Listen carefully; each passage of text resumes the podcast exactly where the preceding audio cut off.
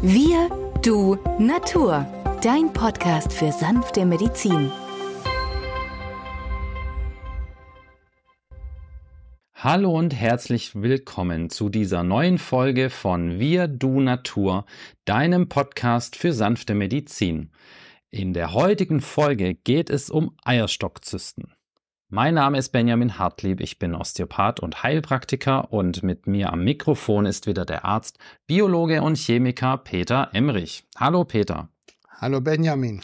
Ja, Peter, in meiner osteopathischen Praxis kommt es ja regelmäßig vor, dass wir auch Menschen mit Bauchschmerzen haben, ganz unklarer Genese, also unklarer Entstehungsgeschichte, ähm, sowohl Männer als auch Frauen. Bei den Frauen kommen bei Bauchschmerzen oder Unterbauchschmerzen gleich mehrere Organe in Betracht. Gerade wenn wir in der Osteopathie nicht ganz sicher sind, was die Ursache sein kann, empfehlen wir gerne auch weiter an ärztliche Kollegen, die dann mit einem geschulten Blick einen Ultraschall des Bauchraums vornehmen können, um mögliche Erkrankungen auszuschließen oder dann eben zu bestätigen. Und Peter, so gibt es immer wieder Situationen, da wird dann bei einem Ultraschall des Bauchraums oder beim Gynäkologen eine Eierstockzyste festgestellt. Da dieser Zustand sehr viele Frauen betrifft und auch in naturheilkundlichen Praxen immer wieder die Frage aufkommt, wollen wir uns heute mal der naturheilkundlichen Behandlung einer Eierstockzyste widmen und daher gleich an dich die Frage, Peter, gibt es denn überhaupt bewährte Möglichkeiten, naturheilkundlich Eierstockzysten anzugehen? Ja, Benjamin, wir haben einmal Agnus castus, der Mönchskeuchpfeffer, der hier sich bewährt hat, oder das homöopathische Mittel Lachesis. Dabei handelt es sich um das Gift des Buschmeister. Der Buschmeister Surukuku, südamerikanische Schlangenart, ist hier eine hervorragend geeignete Methode, regulativ in dieses parenchymatische Gewebe Einfluss zu nehmen. Denn Zysten sind durchweg in 98 Prozent der Fälle gutartige wassergefüllte Strukturen in parenchymatischem Gewebe oder im Drüsengewebe, wie beispielsweise in der Schilddrüse, in der Bauchspeicheldrüse, in der Leber oder den Nieren. Das heißt also, durch irgendwas versucht der Körper hier etwas loszukriegen, schafft es nicht und lagert es in Form einer Zyste ein. Ja?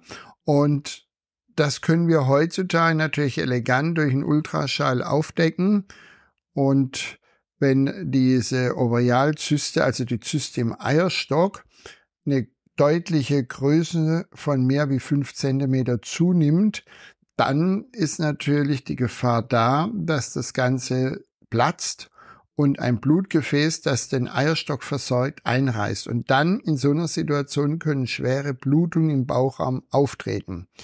Und genau das führt dazu, dass manche Patienten dann von den untersuchenden Gynäkologinnen und Gynäkologen empfohlen bekommen, lassen Sie doch diese Zyste, wenn sie ein bestimmtes Maß an Größe überschritten hat, durch ein Skalpell entfernen. So. Und nun haben wir natürlich Zeiten, als es noch nicht diese elegante Form des Ultraschalls gab und man hatte aber früher auch schon Möglichkeiten, in den Bauchraum zu schauen und konnte dann diese Zysten darstellen. Und aus dieser Zeit gibt es aber sehr viele Aufzeichnungen von Arzneimitteln aus der Homöopathie, die hier erfolgreich eingesetzt werden konnten. Unter anderem gibt es ein Lehrbuch für Homöopathie von Dr. Erwin Schlüren, der in Reutlingen Chefarzt der Gynäkologie war und hier einige tolle Heilerfolge zu verbuchen hatte. Unter anderem das Mittel Lachesis. Er hat dieses in niederen Potenzen eingesetzt. Es hat in den meisten Fällen, meistens wenn diese Zyste auf dem linken Eierstock war, zu einem Rückbildung der Zyste geführt und nach mehreren Wochen und Monaten war die Zyste vielleicht halb so groß oder fast verschwunden oder gar komplett nicht mehr nachweisbar durch solch eine Bauchspiegelung.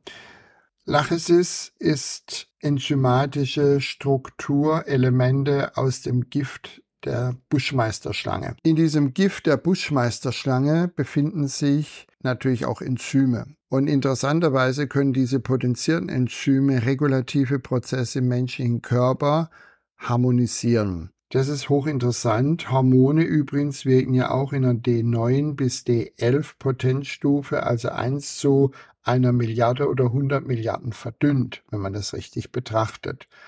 Und hier wurde 1 zu einer Million dieses Gift homöopathisch verschüttelt, nach dem Motto in der D6, D, da nehmen wir ein Teil des Giftes plus neun Teile Trägerstoff. Also wenn wir jetzt das in einer Lösung machen, ist es eine alkoholische Lösung.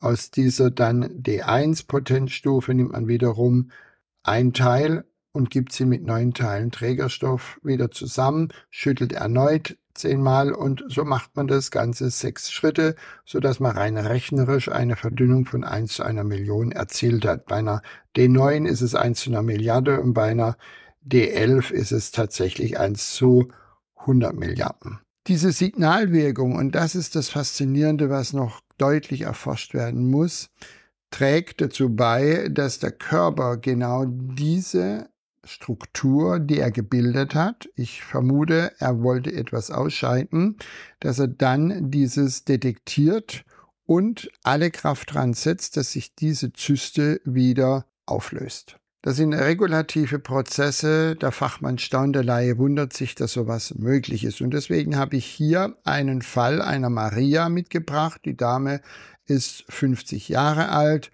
war schon seit Jahren nicht mehr bei mir und eines Tages fällt bei einer Routinuntersuchung beim Gynäkologen eine sieben Zentimeter große Ovarialzyste am linken Eierstock auf. Der Kollege die Gründe habe ich genannt, empfiehlt der Patientin, sich dem Chirurgen vorzustellen.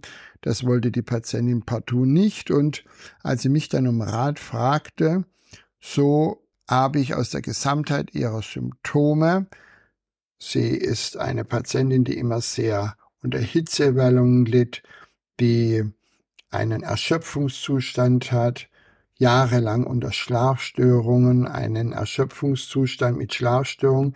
Das ist natürlich ein Yin-Mangel-Zustand, was man aus der chinesischen Medizin deuten könnte, aber auch zeitgleich unter chronischen Magenschleimhautentzündung litt.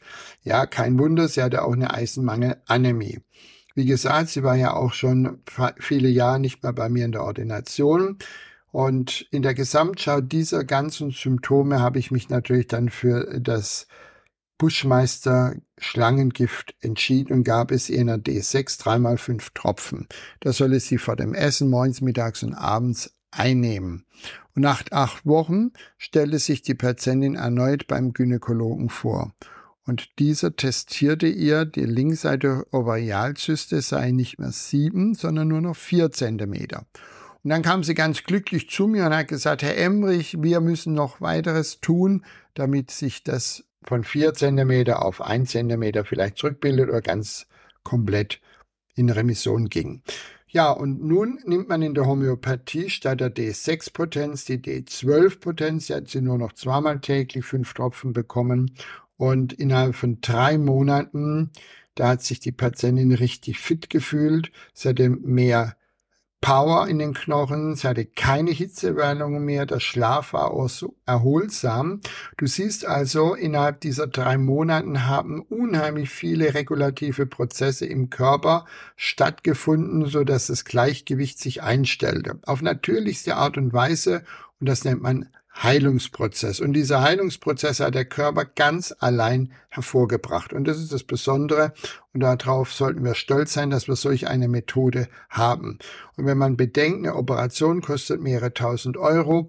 Und hier haben wir die Patientin mit wenigen Euros ähm, aktiviert, ihren Körper einen Stoffwechsel zu stimulieren und interessanterweise, nach einem halben Jahr konsultierte Maria einen zweiten Gynäkologen, um erneut einen Befund zu erheben und er konnte keine Zyste mehr feststellen. Und drei Jahre später war die Zyste weiterhin verschwunden, denn dann ging sie wieder zu ihrem ersten Gynäkologen und ähm, damit hatte sie also auch die persönliche Gewissheit, dass hier nichts mehr im Bauch ist, das eventuell platzen kann und diese Blutung verursachen, die lebensbedrohlich sein könnte. Also du siehst, der Heilungsprozess ist geglückt, Auslöser war eine gute Diagnostik und natürlich ein passendes homöopathisches Mittel. Ja, für diese Art der Behandlung, Peter, braucht man natürlich etwas Geduld und sollte im Idealfall hier auch in Zusammenarbeit mit einem Arzt vorgehen, um das Wachstum oder die Größenverhältnisse dieser Zyste dann auch dokumentieren zu können. Ja, falsch wäre es jetzt, Benjamin, das sollten wir hier erwähnen, wenn man jetzt jeder Zyste am linken Eierstock Lachesis geben würde. Das wäre komplett falsch. Deswegen, Leute, wenn ihr Probleme habt, wendet euch einen qualifizierten Arzt oder Heilpraktiker, der sich mit homöopathischen Mitteln und der Therapie auskennt und dann bekommt ihr eine entsprechende adäquate Behandlung. Aber dieser Fall soll zeigen, dass hier gerade in der Naturheilkunde die Homöopathie in einer ganzheitlichen Therapie ihren Platz hat und wir sollten sie nicht missen, wenn auch manche Stimmen die Homöopathie als da ist ja nichts drinnen, da kann nichts wirken, abtun. Das ist dummes Zeugs von Menschen, die absolut traurigerweise keine Erfahrung mit dieser Heilmethode gesammelt haben. Damit danken wir euch fürs Zuhören. Wir hoffen sehr, euch hat es gefallen und bis zum nächsten Mal. Tschüss. Tschüss.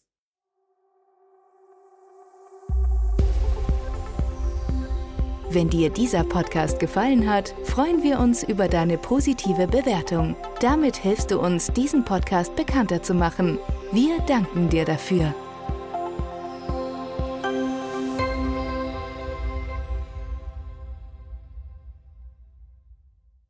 Der folgende Hinweis ist uns wichtig. Alle hier vorgestellten Informationen können nur einen allgemeinen Charakter haben. Sie ersetzen nicht die fachkundige Untersuchung und Behandlung durch deinen Arzt. Bitte wende dich bei anhaltenden Beschwerden an den Arzt deines Vertrauens. Nur auf diesem Wege kann die geeignete Therapie für dich gefunden werden.